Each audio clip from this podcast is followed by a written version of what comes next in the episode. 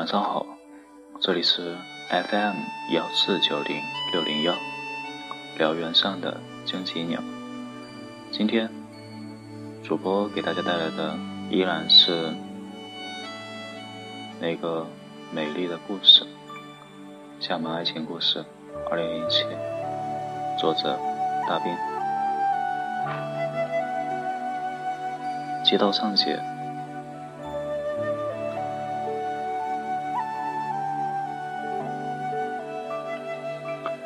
毛毛苦笑，他抱拳说：“雨霞，你能不能别来找我了？你饶了我行吗？”木头尴尬地站在门口，马上又要眼泪汪汪的表情。毛毛最见不得他这种，转身要走，他拽住毛毛，猛吸一口气，自己反而别身过去。毛毛探头看他，哎呦，好厉害！他在调节自己的表情。真神奇，就像漫画里的机器人一样，一点一点地调节面部表情，像沙发调一样，终于重新拧紧了一脸的笑意。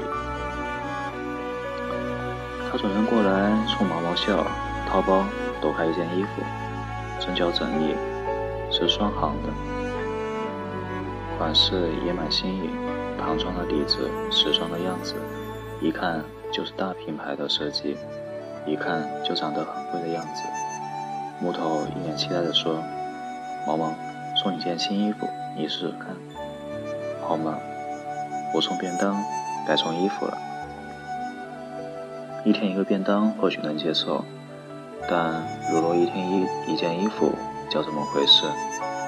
木头说：“停车场那晚，毛毛被扯坏了 T 恤，他有义务送件新的还给他。”掉了两个扣子而已，至于买件这么贵的衣服还人情吗？这话毛毛不敢说，怕他从此以后天天来送扣子。毛毛不是婆婆妈妈的人，他当机立断套上了件新衣，之后果断地脱下来又递回去，口中只有一个解释：小了不合身，送别人吧。衣服好合身，面料也真舒服。但毛毛心里说：这次不论你怎么眼泪汪汪。我也不再心软了。木头果真又眼泪汪汪了，但他抱着衣服不肯走，眼睛不停地上上下下打量，还绕到背后去弯腰看着毛毛的屁股。还没等毛毛开口询问他为什么研究自己的屁股，他抱着衣服噔噔噔地跑了。也好，总算能清静了。只清静了四天，四天后，木头站在门口。怀里还是那件衣服，他一副很害怕的样子，好像随时要逃跑。毛毛大步流星地走过去，他缩起肩膀，倒退了两步，又停止倒退，举起手中的衣服，结结巴巴地冲毛毛喊：“这、这、这次能大点了。”毛毛说：“木头，咱们做个了断吧。”我目前最大的人生愿望就是能和和你早点还完人情，从此别出现我在我的面前。木头低着头，不用猜也知道，又是眼泪汪汪。他低声问：“我很惹人烦吗？”简洁身体的连连衣裙，修长的腿和手臂，桃子一样毛茸茸的脸蛋，粉红的嘴唇，虽然素面朝天。但扔在哪个人堆里都是货真价实的美女，怎么可能惹人烦？但毛毛说：“嗯，烦。”毛毛心说：“不能不信啊，不然你永远纠缠不清。你开宝马，我开飞度，大家不是一个世界的人。你是富家千金，我是靠自己的打拼，好不容易在厦门端上饭碗的金链汉子打工仔，才懂得懒得和你交朋友呢。”再说，我猫喜欢的是短裙美瞳、假睫毛、火辣美女、红唇大胸的那种最好。你漂亮归漂亮，漂亮的太水果蔬菜了，而且人又笨，木头一样。他头垂得更低了，半天才嘟囔一句：“真的烦吗？”才不信呢。毛毛问：“你嘟囔什么？”毛毛说：“这样吧，你去想个主意。”不论什么主意，只要能让你一次性还完人情就行。毛毛不说话，撅着嘴站在原地抠手指。二十几岁的姑娘了还抠手指，毛毛看得直打哆嗦。他把衣服脱下来又塞塞回去，把她撵走了。他走出去不到十米，泪汪汪的转回头来，衣服是不是又不合身？是不是太肥了？他说：“好好好，我走我走，我这就走，你别生气。”好像有个奇怪的规律，每隔四天他都会执着的出现一次，让毛毛的血压升高一次。毛毛提心吊胆又等待了四天，这次毛毛终于没有出现。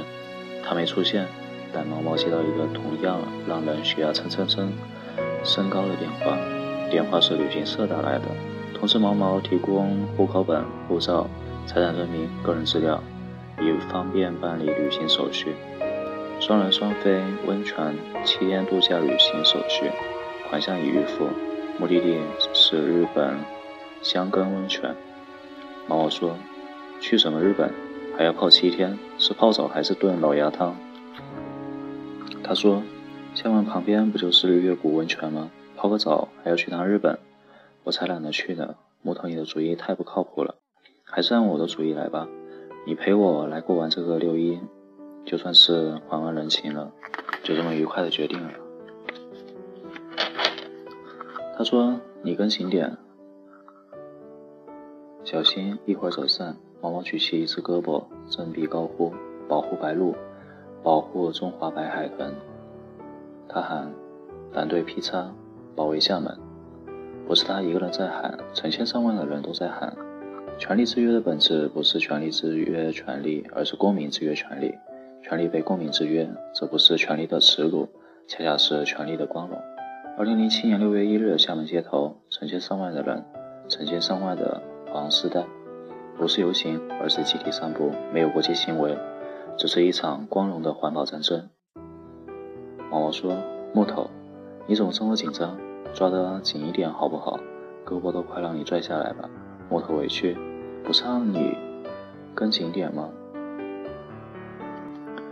他应该没经历过这样的挣扎，脸都是白的，双手紧紧拽着毛毛的胳膊，踉踉跄跄，小女生一样。毛毛训他：“你看，你看，旁边都是 T 恤衫的运动鞋，就你一个穿高跟鞋的，还戴了珍珠项链，还穿了小礼服，你是来相亲的吗？”人太多，挤掉了木头的高跟鞋，他怕被毛毛骂，深一脚浅一脚的跟着走。毛毛走得太快了，他开始单腿跳。毛毛说。你是在学袋鼠吗？他低头一看，抬头瞪了木头一眼，甩开他的手，掉头回去帮他找鞋。鞋找到了，人却不见了，乌泱乌泱的人头。毛毛找了一会儿没有找到，愤愤地作罢。几个小时后，人群散去，毛毛在市政府旁边的马路牙子上找到了木头，披头散发，半身的鞋脚印，从裤脚。到裤腰，木头撇着嘴说：“我被人踩了，珍珠项链也不见了，另外一只高跟鞋也丢了。”他光着脚丫，毛毛把他拖起来，塞进一辆出租车上，隔着车窗说：“行了，你终于还完人情了，咱俩从此两清了，就此别过。”木头挣扎，脑袋一探出来就被他摁了回去。一探出来就被他摁了回去，木头委屈的喊：“这次不顺。”毛毛扯过安全带，把他捆在座位上。他砰的一声把车门拽上，对司机说：“师傅，麻烦你把他有多远拉多远。”毛毛摇下车窗，眼泪汪汪的冲着毛毛招手：“那下次见。”毛毛没回头，没应声。他看见毛毛撒丫子跑了起来，青皮的后脑勺。一闪一闪的大金链子。再见到木头是四个十天后，那时毛毛刚刚失业，他自己倒是无所谓，夜场的工作干得太久，女朋友交的太多，生活中也太紊乱，正好独自蜗居一段时间，练练哑铃，练练吉他，接接修整。穿着红内裤的毛毛打开门，又砰的一声关上了。他隔着门喊：“我勒个去！你怎么阴魂不散？”木头轻轻敲门：“毛毛，他们说你好几天没有下楼了，失业而已啊！你不要饿着自己，我带了便当给你吃。又是秋刀鱼吗？又是蟹肉吗？又是车吗？毛毛拉开一点门缝后，我跟你说，你别逼我，小心我打你，你知不知道？他说他打起人来连自己都害怕，所以木头最好赶紧跑远一点比较好。木头确实很害怕，一边害怕一边敲门，就是不走。他说：“毛毛，我知道你烦我，但这次我最后一次还你人情了，我保证没有下次。”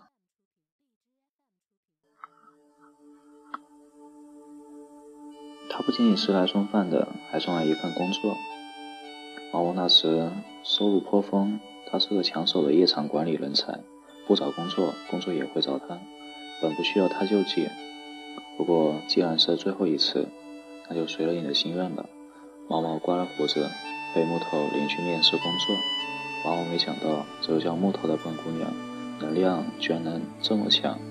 没有面试，没有录制考核，他直接把毛毛领进环岛路上的一家堂皇森严的大公司。指着一张办公桌，怯怯地说：“你以后在这儿上班行不行？”他说：“我了解过你之前的工作履历，你是个策划能力很强的人，这份工作你肯定能胜任。”旁边的人七嘴八舌的插话：“就是就是，你看你看，毛毛先生一表人才，哇，我身上的金项链居然这么粗，一看就是很时尚，很有品味。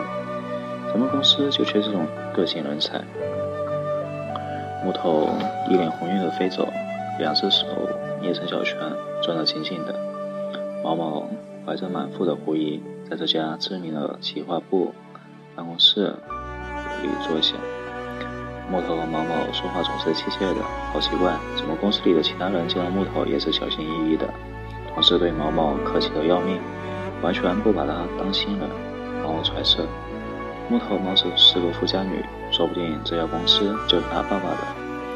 人们是在看小公主的份上才对我这么客气的吧？白手起家打天下的苦孩子大都自尊心强。毛毛有点后悔自己应承了这份工作了。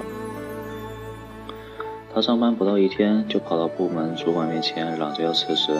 主管客气的字斟句酌：“毛毛先生。”你就这么走了？总经理面前我不好交代。